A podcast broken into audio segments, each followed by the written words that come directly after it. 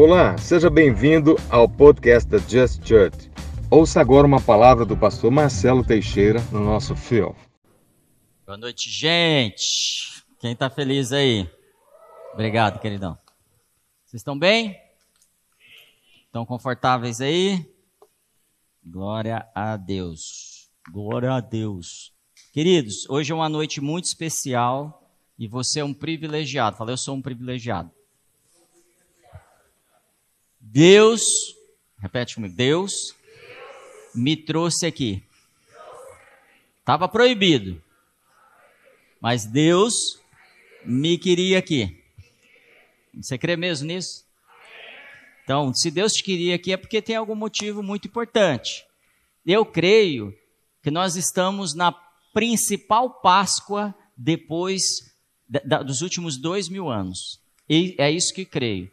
E eu tenho ouvido de grandes ministros do Senhor que essa Páscoa é marcante, é um marco na história da igreja.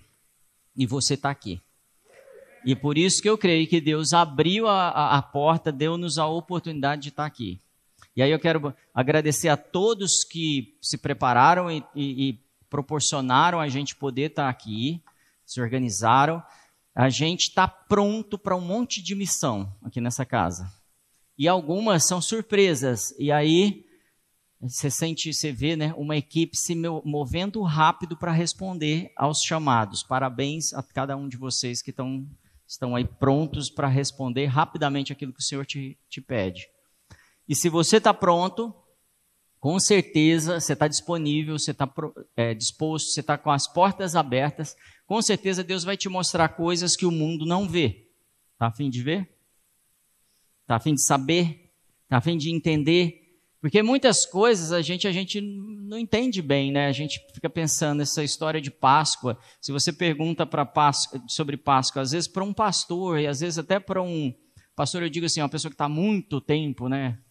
Estudando e tal. E, aí, às vezes, para uma criança dentro do departamento infantil, a resposta é muito parecida. O que é Páscoa? O que é Páscoa? Põe aí na, na internet, aí no chat, o que é Páscoa. O que, você entende sobre Páscoa? Hã?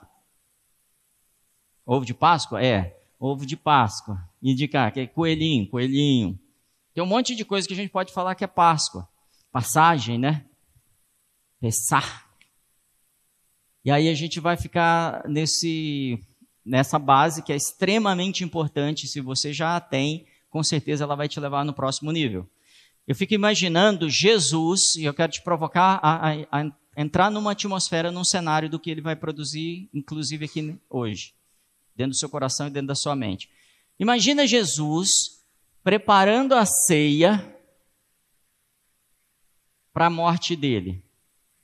Alguns estudiosos dizem que aquela era uma ceia da Páscoa mesmo. Só, só, que não tem prova bíblica que ali tinha um cordeiro que foi derramado sangue, que foi preparado um cordeiro para repartir entre eles. Então, é, há dúvida se aquela era a ceia da Páscoa. A única coisa que a gente sabe é que o cordeiro estava ali. Amém? O cordeiro animal não, mas o cordeiro de Deus estava naquela Páscoa, estava naquela ceia. E ele falou: vão, e toda vez que vocês fizerem isso, o que, que era para fazer? Tomar o, comer o pão, ou seja, toda vez que vocês cearem, toda vez que vocês se reunirem, toda vez que vocês, a igreja católica usa muito essa palavra, né, comungarem, façam isso em Vê se ele mandou algum recado para mim. E aí, façam isso em nome de Jesus. É isso que ele falou? Faça isso em meu nome. Faça isso em memória de, de mim. Faça isso em memória de mim. Então, hoje eu quero que você se imagine na Páscoa. Porque às vezes a gente só celebra uma festa. Ah, é uma festa, a gente vai comemorar uma festa, mais uma festa bíblica, mais uma festa da igreja. E não é verdade. E se hoje é um dia tão importante para a igreja e, em especial, durante todos esses dois mil anos, os homens de Deus estão considerando esse dia de hoje extremamente importante, fica atento, amém? A, a Páscoa também fala de morte, não fala? E aí eu quero abrir dizendo assim: a gente vai falar um pouquinho de morte aqui. Isso é porque a gente tem que falar.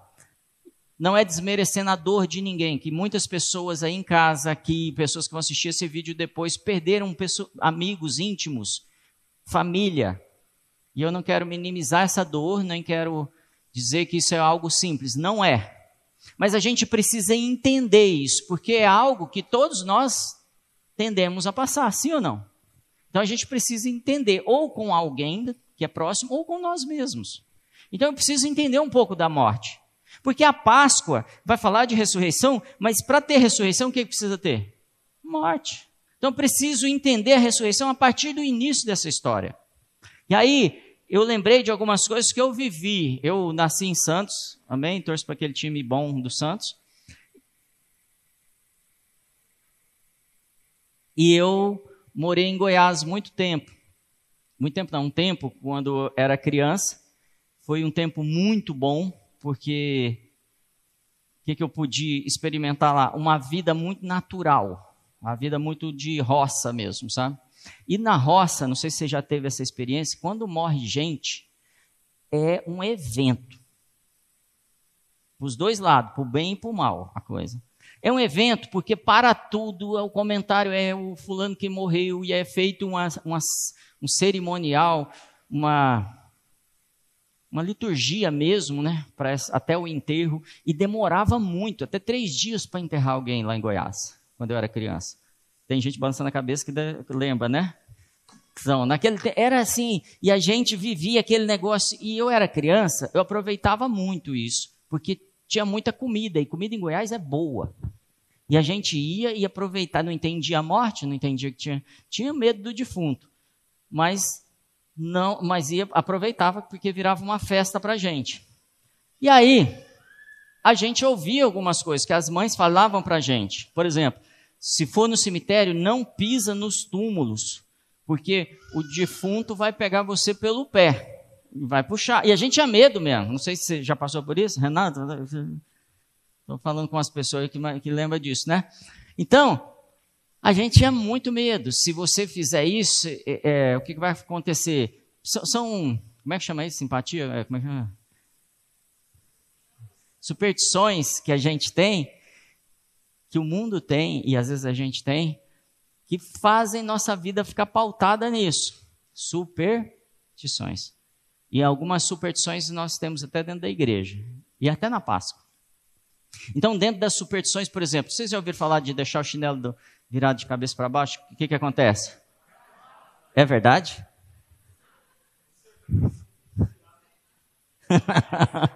o cara não arrisca, não arrisca mesmo. Então, se deixar o chinelo virado, a mãe morre, não é? E tem um monte de superstições, até é, Andar de costa, a mãe morre também. Você já ouviu falar isso? Não pode andar de costa que a mãe morre. É, se, se, se derramou sal, você precisa jogar um pouco de sal em cima do ombro. Tem gente que fala assim, não pode dar o saleiro na mão da outra pessoa, senão não dá sorte. Você tem que dar, pôr na mesa da pessoa, pega. São superstições que são... É, tem uma que eu anotei aqui que é extremamente importante para muitos de vocês. Não faça careta, pois se bater um vento em seu rosto pode você pode ficar assim para sempre. Isso explica muita coisa. Que tá... Isso explica muita coisa para você, viu? E você em casa também.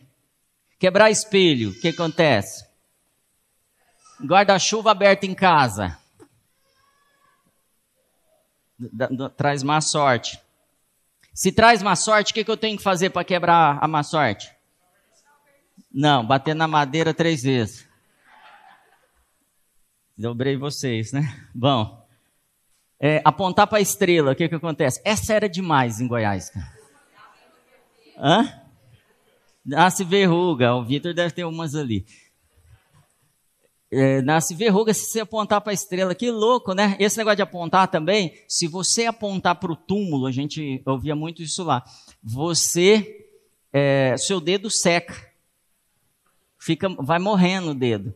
E aí, para sarar, você tem que cuspir no dedo e ficar esperando secar no vento.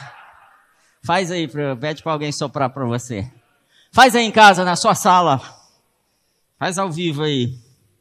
Então, na verdade, os, os antigos faziam isso para que a gente respeitasse o cemitério e o, e o velório. Era uma maneira de começar a educar a molecada. Ó, fica aí, porque senão o, o homem do saco te pega, né? Te leva embora. É a maneira de, da gente ser educada. Por exemplo, vocês já ouviram falar que manga com leite faz mal? Por que que faz mal? De onde surgiu isso? Surgiu no tempo dos escravos. Porque os senhores não queriam que os escravos tomassem o leite, então eles inventaram que, você, que eles comiam muita manga, que era tudo que estava disponível, eles falaram, se você comer a manga, se você tomar leite, você morre. Você come manga. E era, normalmente ele tinha manga, então é melhor, de vez em quando, quando eu tenho leite, é melhor nem tomar. Isso acontece nos dias de hoje também. Por exemplo, não tome vermectina que você vai morrer.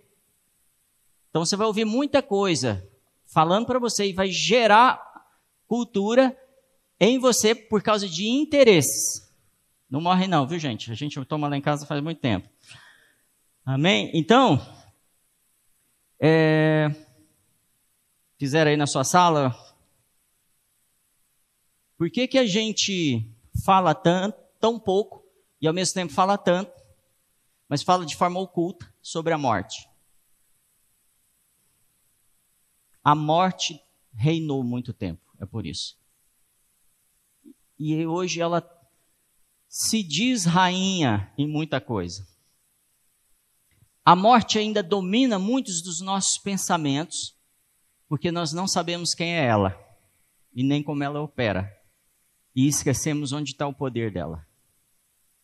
Mas se eu entendo como funciona a morte, se eu entendo como funciona um inimigo, se eu entendo como funciona algo que vai me fazer mal, eu provavelmente vou saber como desativar o poder dele sobre mim. Tá a fim de conhecer mais um pouco sobre isso? Por que, que a morte reinou nas nossas vidas? Por causa do nosso medo, no medo que ela gerou em nós. Só para você ter uma ideia, qualquer religião, eu não, eu não conheço nenhuma que não tenha base morte. Ela, todas as religiões foram criadas baseadas assim, o cara que morre, ele vai ter 70 virgens. O cara que morre, ele vai reencarnar. O cara que morre, concorda com isso? Então as religiões, elas são criadas para responder à dúvida que a gente tem sobre a morte. E a gente ainda carrega isso mesmo dentro do mundo cristão. Mesmo dentro do cristianismo. A gente ainda carrega tanta superstição, muitas superstições. A gente carrega as dúvidas e a gente carrega o medo até de falar disso. E Jesus não tinha medo de falar sobre isso. Paulo fala: morrer para mim é lucro. Como é que eu chego à mentalidade de que morrer para mim é lucro? Então quero te propor a gente estudar um pouquinho agora. No final nós vamos fazer uma ceia. Mas essa ceia eu preciso fazer hoje de forma diferente. Talvez alguns de vocês tenham feito 400 mil ceias durante toda a sua vida cristã. E elas foram importantes. Porque você trouxe à memória o sacrifício do nosso Senhor. Mas hoje eu quero que você tente experimentar o que é a ceia. Literalmente. Como algo palpável e transformador na sua vida. Não como uma liturgia.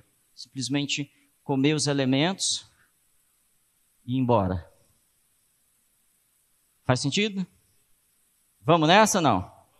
Então a morte tem controlado a humanidade e a morte é tão marcante, tão marcante que no final da história ela transforma todo mundo em algo igual. E a gente fala isso, né? no final fica tudo igual.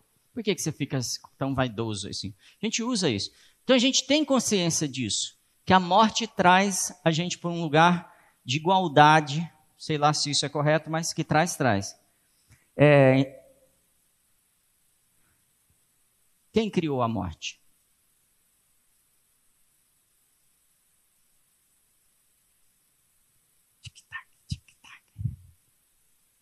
Hoje nós vamos falar aquelas coisas estranhas que o pastor fala. Sabe aquelas coisas estranhas? Hoje nós vamos falar sobre isso. Deus criou a morte. E aí algumas pessoas falam assim: ah, mas foi o diabo que criou a morte. Não, não foi o diabo que criou a morte. Primeiro foi Deus que criou a morte. A segunda coisa que eu quero te dizer: a primeira pessoa que fala da morte é Deus. A primeira pessoa que vai ensinar o homem que existe a morte, como ela funciona, é Deus. Deus não está ameaçado com a morte. Deus está dizendo assim: inerente à vida existe a morte. Esse é o primeiro tempo, assunto aqui que eu quero, tópico que eu quero tratar com vocês. O segundo é, a morte, a, a vida é o maior dom que nós recebemos de Deus. Amém? Isso é fácil falar. Mas a morte é o segundo maior dom. Por quê? Porque a morte me trouxe de volta à vida. Se ele não tivesse disponibilizado a morte, hoje nós não estaríamos ligados ao Senhor. Eu sei que isso é, é, é confuso e é paradoxo é, quando eu penso no que eu já aprendi como evangelho. Mas quando Jesus, quando Deus coloca no jardim uma árvore que chama árvore do conhecimento do bem e do mal e diz para o homem: se você comer, certamente morrerás. Deus está ensinando, como um pai ensina uma criança, ó, não atravessa a rua sem olhar, não faz. O, o pai está ensinando. Ah, eu, tem gente que está em dúvida, mas como foi Deus que Deus. Deixa eu te falar, vai lá em Colossenses 3 e lê o capítulo inteiro. Lá vai falar assim: todas as coisas, repete comigo, todas as coisas foram criadas por Ele, para Ele e através dele. Nada, fala nada, foi criado fora dele. O texto está falando de Jesus Cristo. Então, tudo que você conhece foi criado dele. A matéria-prima é Jesus Cristo. O problema é que nós criamos uma luta é, imaginária de hollywoodiana entre o Deus e o diabo, o inferno e o, e o céu. Não existe essa luta. A luta é nossa com ele. Ele é nosso inimigo. Mas ele não ousaria ser inimigo de Deus. Que Deus faria assim? O que aconteceria com ele? Destruído. Bom, então vamos voltar nesse e hoje tem uns assuntos sérios, tá? Complicado. Então, segura aí. Se tiver dúvida, manda o WhatsApp depois. Então, Jesus, Deus cria o, o jardim, coloca o homem lá. Lembra dessa história? Onde está isso? Gênesis, lá no comecinho. Então, no começo, Deus criou os céus, criou a terra e pôs o homem na terra. E virou para o homem e falou assim: Olha, de tudo que você está vendo na terra, você pode comer. Foi assim? Tudo. Pode comer. Todas as plantas, frutas, todas as sementes, todos, tudo. Pode comer essas árvores todas. Dessas árvores todas. Menos da árvore do conhecimento do do mal, porque certamente morrerás. E o homem comeu. O homem decidiu. O homem decidiu falar para Deus: eu estou declarando independência de você. Naquela hora, o jardim declarou independência ao Éden. Lembra do jardim do Éden? Então o jardim era do Éden. Não é assim que funciona? Ele deixa de ser do Éden e fica jardim. Vou explicar isso melhor. A terra declarou independência para o céu. Então a terra falou o que para o céu? Independência ou morte. Estou fora. Saí, desconectei. E o homem virou para Deus e falou assim: Deus, estou me desconectando. Eu não sou mais conectado a você. O problema é o seguinte: o peixe só sabe que a fonte de vida dele está na água quando? Quando ele está fora da água. Não faz sentido para o peixe, porque para o peixe água nem existe. Porque aquilo também faz parte da vida dele. Ele, ele não percebe que é aquilo que sustenta ele. Então, quando o homem diz, eu vou ser Deus da minha vida, isso só aconteceu uma vez, não foi? Ou acontece todo dia na nossa vida? Eu vou ser independente, eu vou decidir minha vida sozinho. Isso é ser Deus, isso é ser independente. É isso que é comer da árvore do conhecimento do bem e do mal. Então, quando eu tomo decisões baseadas no meu conhecimento de bem e mal, decidindo o meu corpo, minhas regras, seja o que for que você decida, eu estou decidindo, eu estou funcionando fora da, da, minha, da minha fonte de vida. E aí eu já declarei a independência, e com certeza, como eu não sei quais são as fontes de vida, eu vou morrer. Tá claro? Podemos seguir? Então, em Gênesis, a gente tem a clareza da construção de Deus da vida e da morte. E eu disse que a morte, ela é terrível.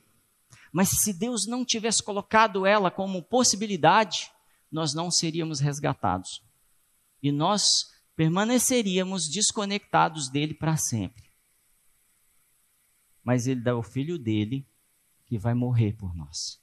E por que, que o filho dele morre por nós? Porque ele tinha criado a morte. Muda um pouquinho, não muda? Minha, minha visão de morte. A morte agora é a possibilidade de eu ser resgatado. Pastor, não estou gostando disso não. Então eu vou te explicar como dominar a morte. Como é que a morte operava na época de Adão aqui na terra antes dele comer da árvore do bem e do mal? Qual era o poder dela? O que ela causava em Adão antes de Adão declarar a independência? Nada. Quem deu poder para a morte? Adão. Quem dá poder para a morte na nossa vida? Eu. Você. E como eu dou poder para a morte? Declarando. Na Bíblia isso chama rebelião. Quando eu rebelo contra Deus, eu dou poder para a morte. Quando eu rebelião ou pecado, que são sinônimos. Uma das traduções de pecado é rebelião. Então, o pecado é que sustenta a o pecado é que dá poder para a morte operar em quem? Em mim. Então, se eu não peco, o que a morte pode fazer comigo? Nada. Você já ficou com o celular sem bateria? Sem, sem zero, zero? Para que, que ele serve? Nada. Peso de papel. Sabe para que, que a morte funciona quando você não peca? Peso de papel. Você contar uma história. Por isso que Paulo e nem Jesus têm medo da morte. É para se pensar ou não é? E vocês estão com cara de quem está pensando mesmo. Tem um que está coçando a cabeça ali, ó. Não vou falar que é o Ítalo, não. Rapaz, e agora como é que eu vou explicar um monte de coisa que eu pensava? Então a morte estava no jardim, para a gente fazer uma revisão. A morte era um celular descarregado, não tinha poder nenhum. O homem dominava a morte. E não tinha carregador. Está lá. Inútil. E Jesus vai fazer algo com a morte. E aí eu quero te dar alguns textos bem rápido. 1 Coríntios 15, 54 diz assim: E quando isto que é corruptível se revestir da incorruptibilidade, e isto que é mortal se revestir, se revestir da imortalidade, então cumprir-se-á a palavra que está escrita: tragada foi a morte na vitória. Ele está dizendo o seguinte: quando algo aconteceu, acontecer, a morte vai ser tragada. O poder dela é tirado na vitória. A vitória já aconteceu? Que dia? Na ressurreição. Então, o poder da morte já foi tragado, mas nós cristãos nos relacionamos com a morte como nos tempos antes de Cristo. A gente não mudou como igreja, no geral, tá, gente? Não estou dizendo que é todo mundo, mas na maioria, a gente ainda olha para a morte da mesma forma que nossos patriarcas olhavam. Que ainda não tinha revelação de que a morte já foi tragada, já foi vencida. Já já vou te dar base para isso também. Verso 55 diz assim: Onde está, ó morte, o teu arguilhão? Onde está, inferno, a tua vitória? Paulo está desafiando ou não está? Cadê morte? Cadê seu, seu poder? Cadê inferno, sua autoridade? Agora o Vitor cantou aqui. Como é que é a música mesmo? Do... Onde está? Vocês cantam mal, hein? É. Eu vou passar na audição ainda, vocês vão ver. Bom, aqui, esses dois versículos, ele não foi dado para a igreja evangélica, Just Church. Ele foi dado para aqueles que já começam a entender a ressurreição. Então, aqueles que já começam a entender a ressurreição, já começam a falar para a morte aí: cadê seu poder? Sabe por quê? Porque hoje eu fechei a porta para o pecado e você não pode. você perdeu o poder, porque eu não negocio mais de forma corrupta. Eu não sou adúltero mais. Eu abandonei tudo que me prendia. E eu sigo para a perfeição, de glória em glória, de fé em fé, até que eu tenha a estatura do varão perfeito, até que toda a imagem do Cristo seja percebida por todos. Mas a gente aprendeu um outro versículo. A carne é fraca, pastor. E aí a gente fica dominado pela morte e nunca se parece com Paulo. E a gente fala, não, mas Paulo era demais. Gente, você é demais. E por que, que eu posso dizer isso? Porque o mesmo Espírito habita em você. E ele não perdeu poder, ele é mais poderoso agora e ele vai fazer mais milagres, maiores até que Jesus fez. É esse, esse é o texto. Ele não falou isso só sobre Paulo, falou sobre você. Você crê nisso? Então, nesse momento, eu preciso começar a pensar: peraí, eu estou tratando a minha limitação baseado na mente do mundo, não na mente de Cristo, que já venceu naquela vitória. Preciso correr. Então, a morte recebe poder através do nosso pecado. A morte deveria ser tratada hoje como um inimigo vencido a cada dia vencendo mais. Se eu não posso vencer todos os pecados hoje da minha vida e deveria caminhar rápido, amém? Eu, devo, eu posso dizer, hoje eu já vou abandonar isso. Como que eu abandono? Fechando a porta e me aproximando mais de Cristo. Fechando a porta e me aproximando mais de homens e mulheres que me abençoam e me ajudam a caminhar mais poderosamente, mais fielmente. Porque você não foi chamado para ser infiel, você foi chamado para ser fiel. E para de falar, ah, mas Deus é fiel, a gente que não é. Você é o Cristo aqui na terra, gente. Então a, a chave para vencer a morte é tirar o poder dela. Como que eu tiro?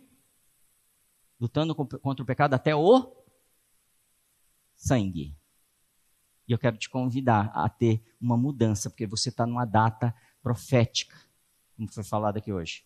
Uma data profética, onde o favor do Senhor vai te ajudar. E se você quiser, comece a confessar seus pecados agora. Até o final de, de, dessa reunião, você será transformado. Porque não é no meu poder, nem nas minhas palavras, mas naquele que ressuscitou. E o poder da ressurreição pode transformar o que quiser, porque ela arromba até túmulos. Tira mortos, fedendo lá de dentro e ele sai andando. É isso que esse poder faz. E a gente ainda está querendo um poder que cura com dor de cabeça. Eu quero um poder que me restaura completamente. É esse poder que eu tenho buscado. A dor de cabeça vai sair também. Amém?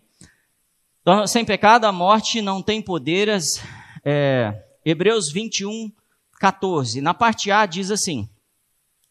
É, para a gente falar mais sobre destruição da, do poder da morte. E visto como os filhos participam da carne e do sangue, também ele participou das mesmas coisas.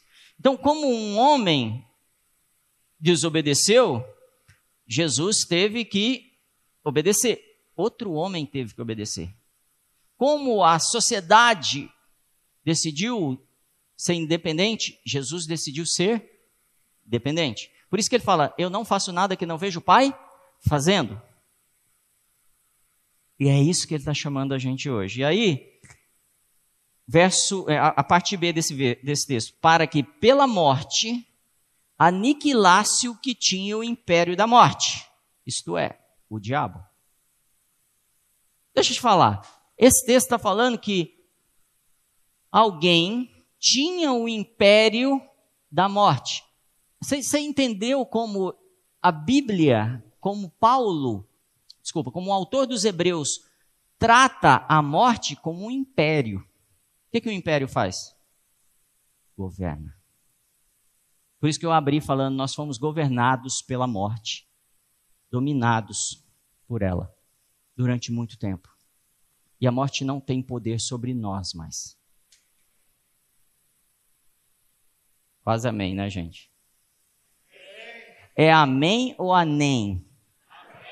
Fala, nem, tá bom, eu acredito.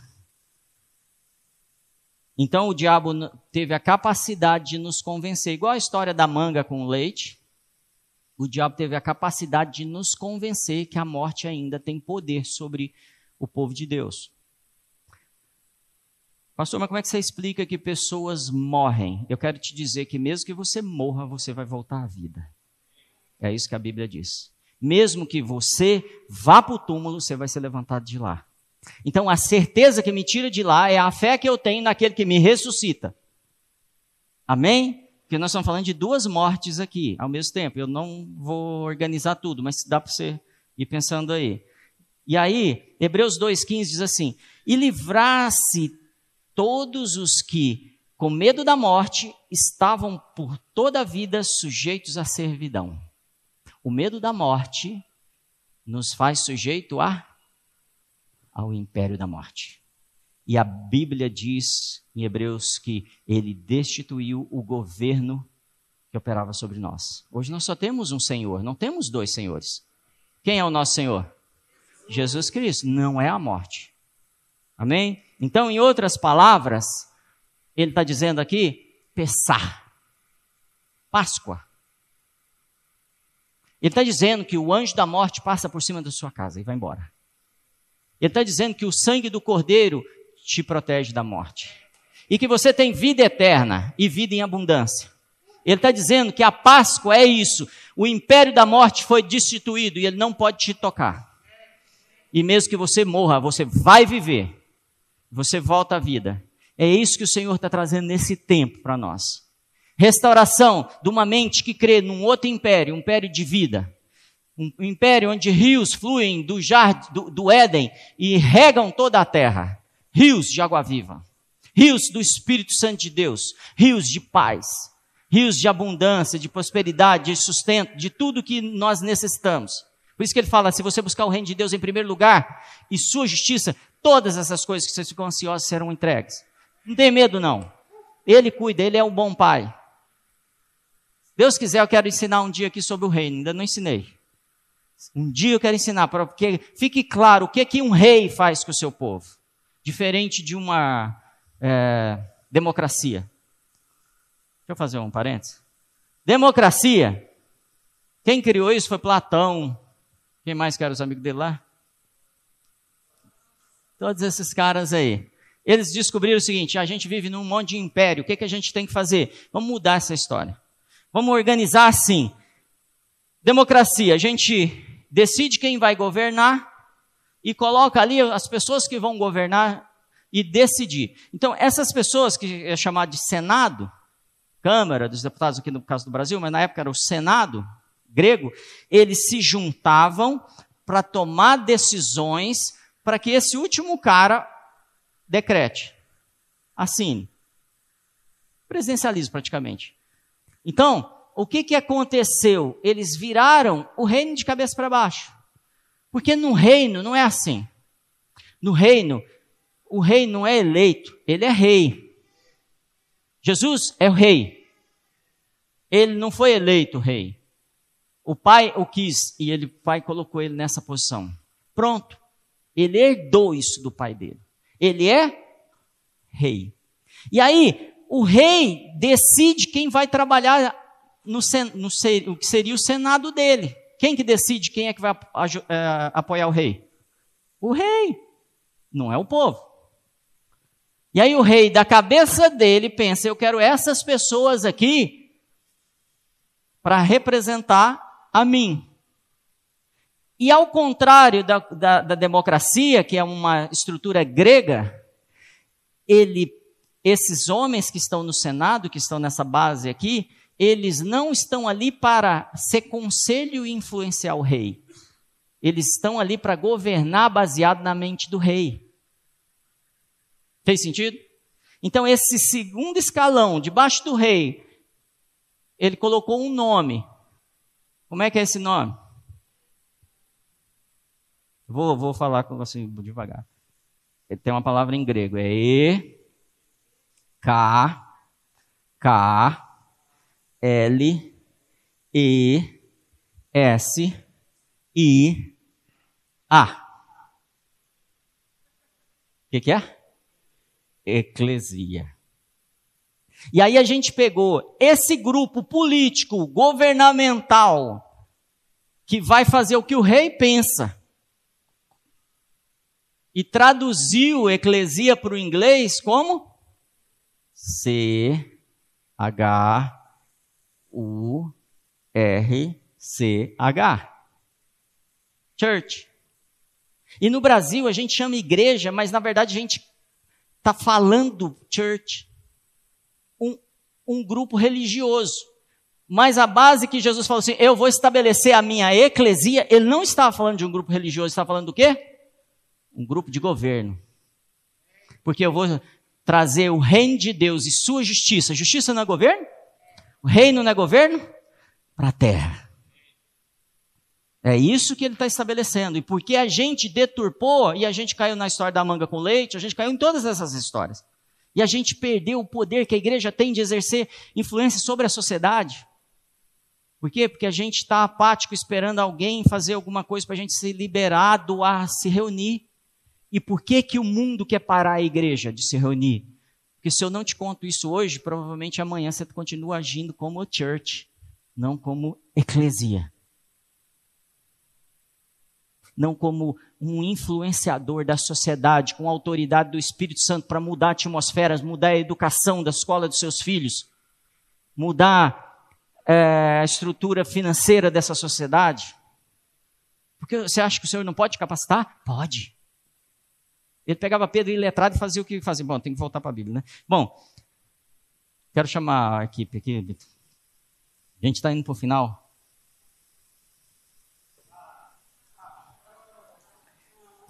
E eu quero te dizer que ele te deu a, a mesma vitória que ele teve lá. Se você quer mais, fique conectado aí nas nossas transmissões. Fique conectado com os nossos cultos. Não perca. Quando eu digo assim, não perca, não estou dizendo para você vir, para você estar tá junto. Não, é para você ser desenvolvido. Porque um ajuda o outro. O que está em mim você não tem, você vai precisar. E o que você tem, eu não tenho como acessar se eu não tiver com você. Está em você. Eu, e como é que eu vou melhorar? Só se eu receber de você. Isso é igreja. Isso é um corpo. Mas há alguns que não. Não. Como é que a, Bíblia diz? Estou um pouco cansado hoje. Não reúne, não. Não vão à igreja. É isso. Não congregam. Amém? Então a morte tenta te enganar, tá ligado, certo? Para te levar ao inferno. A morte tenta te enganar para levar a um lugar que ela realmente ainda tem império. Que ela ainda engana quem ela quiser e opera com quem ela quiser. E não se distraia não. Essa essa reunião de hoje, por que, que a gente chamou de especial de Páscoa? que é um dia especial de passagem da morte da nossa vida. É um dia especial de vitória sobre ela, de vitória sobre a nossa mente, sobre as coisas que estão operando na nossa mente. Pode baixar só um pouquinho. É um momento de libertação que eu quero agora te propor. Libertação de ameaças que ameaça o povo de Deus há dois mil anos. Mesmo depois de Jesus ter saído daquele túmulo, aberto aquele túmulo, saído lá de dentro, deixado os lençóis, a gente ainda tem medo. Mesmo depois de Jesus ter sido levado para o inferno. Mesmo depois de ter sido levado para o inferno. Eu já contei isso aqui. Eu consigo imaginar ele chegando no inferno, o porteiro do inferno afastando, espantado, é Jesus entrando. Todo mundo abrindo, sabe assim, abrindo, passa para quando vai passar alguém assim, abrindo e Jesus passando. E Jesus vai lá na última sala. Quem está sentado lá? A morte e o diabo. O último nível lá de autoridade. Sentados nos tronos. E Jesus passa por eles, vai até um cantinho, pega umas chaves assim e fala assim: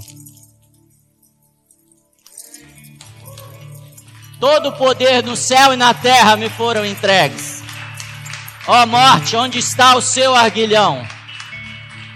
Os meus filhos não serão entregues. Eu dei o meu sangue pela vida de cada um. A minha igreja não será abalada pelas portas do inferno, porque agora toda a autoridade está em minhas mãos. Vem e receba do Senhor uma nova graça, um novo favor. Abra o teu coração para o Senhor quer fazer agora aqui. Abra o seu coração para dispensar da sua vida pensamentos de morte na sua empresa, na sua casa, no seu relacionamento. Porque o Senhor ressuscitou. Ele venceu a morte. Tem um texto muito importante que está em. Antes disso, só para você imaginar. E aí Jesus pegou a chave Fica imaginando mesmo, balançando as chaves. E aí a morte pega os verdugos, os demônios, anjo caído, pega dele, pega dele. E ele só assim. Ninguém pode tirar de mim. Eu dou a quem eu quiser e tomo de quem eu quiser. Ela é minha. Toda a autoridade. E ele entra no elevador. Ele entra no elevador porque agora ele vai subir. Porque esse é o lugar dele, é o lugar que ele te leva a sentar em lugares celestiais. E ele entra nesse elevador e aperta, tum, cobertura. Só que antes da porta fechar, um monte de gente começa a entrar, aglomerar, sem máscara. E estão ali junto com ele, e subindo, e vão subindo o elevador. E a Bíblia diz que naquele dia os túmulos se abriram e muitos santos foram salvos e ressuscitaram e foram vistos dentro da cidade. Porque eles creram que a ressurreição traz ressurreição para nós, para nossa vida, para as nossas famílias, para todos de nós, para todas as áreas da nossa vida. E ele chega na terra, chega em 2021 e diz: está disponível para você. Você quer? Pega receba. Receba. Hebreus 2,15 diz assim: E livrasse todos que com medo da morte estavam por toda a vida sujeitos. Relaxa. Esse é um tempo de nós relaxarmos. Mesmo que você morra, você vai viver. Mesmo que você seja levado para o túmulo, você vai ser tirado de lá. Mesmo que você seja preso, você vai ser liberto. Porque ele veio para libertar todos os cativos. Ele veio para restaurar, ele veio para te dar um novo corpo. A gente aprendeu que a gente vai ser levado embora a qualquer momento, porque essa é a única capacidade que nós temos, é a única maneira, é o único escape que Deus tem, que é tirar a gente rapidinho. Deixa eu te falar, Deus é Deus sobre todas as coisas. Levante os olhos e veja de onde vem o seu socorro. O Senhor diz: Vi novos céus e nova e ele te dá um novo corpo. Para que ele quer te dar uma nova terra? terra? Porque ele quer a eternidade da sua vida, vivendo aquilo que ele planejou lá no começo. A terra cheia da glória dele, como as, as águas cobrem o mar. E esse tempo já chegou. Nós entramos no tempo profético. Começa a se mexer mesmo. Começa a se mexer. Se você quiser ficar em pé, deitado, começa a se mexer porque há algo rompendo a, as esferas do inferno aqui. A mentalidade fixa, a mente de roubo, de escravidão é quebrado agora. Em nome de Jesus, eu repreendo agora todo espírito de mentira que operou dentro da igreja Que venha o teu reino aqui, Senhor, e comece a operar nos meus irmãos com sabedoria, revelação, salvação. Que venha com poder, Senhor. Que tu balances as chaves agora e que nós lembremos desse som o tempo todo, que o Senhor está sacudindo a terra. O Senhor está abalando as estruturas. O Senhor está abalando nosso coração, nossos pés, nossos joelhos. O Senhor está abalando nossas empresas. Mas o Senhor restaura todas as coisas agora. Da maneira que o Senhor planejou. Deixa acesa para mim, por favor. Da maneira que o Senhor planejou. Vem restaurando, Senhor.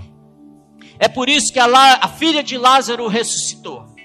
Você em casa, começa a afastar as coisas da sua casa, porque você precisa de um milagre agora.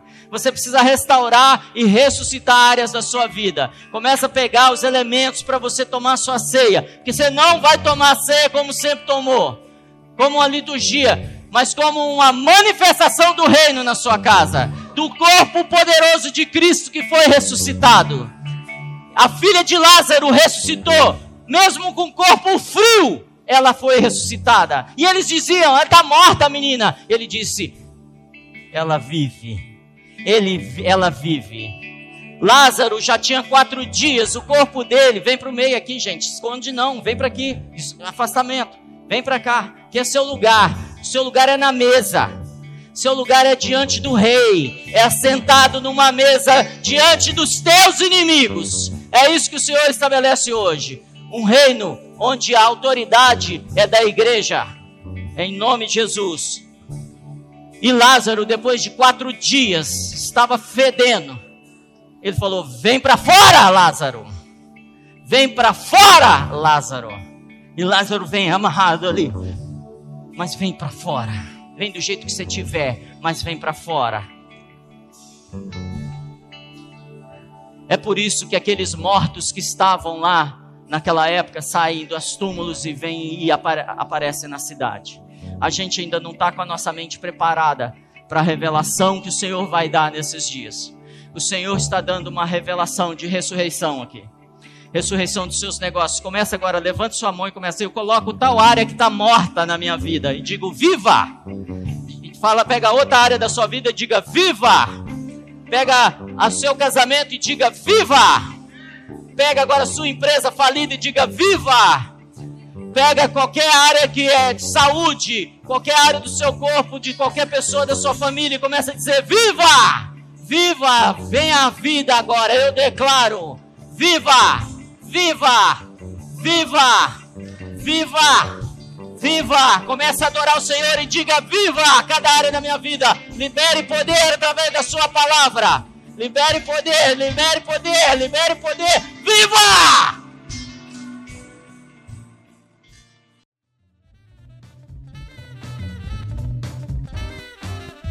Muito obrigado por acompanhar. Continue ouvindo e sendo edificado aqui no nosso podcast ou através do nosso YouTube. Lembre-se de compartilhar com seus amigos e sua família. Deus o abençoe.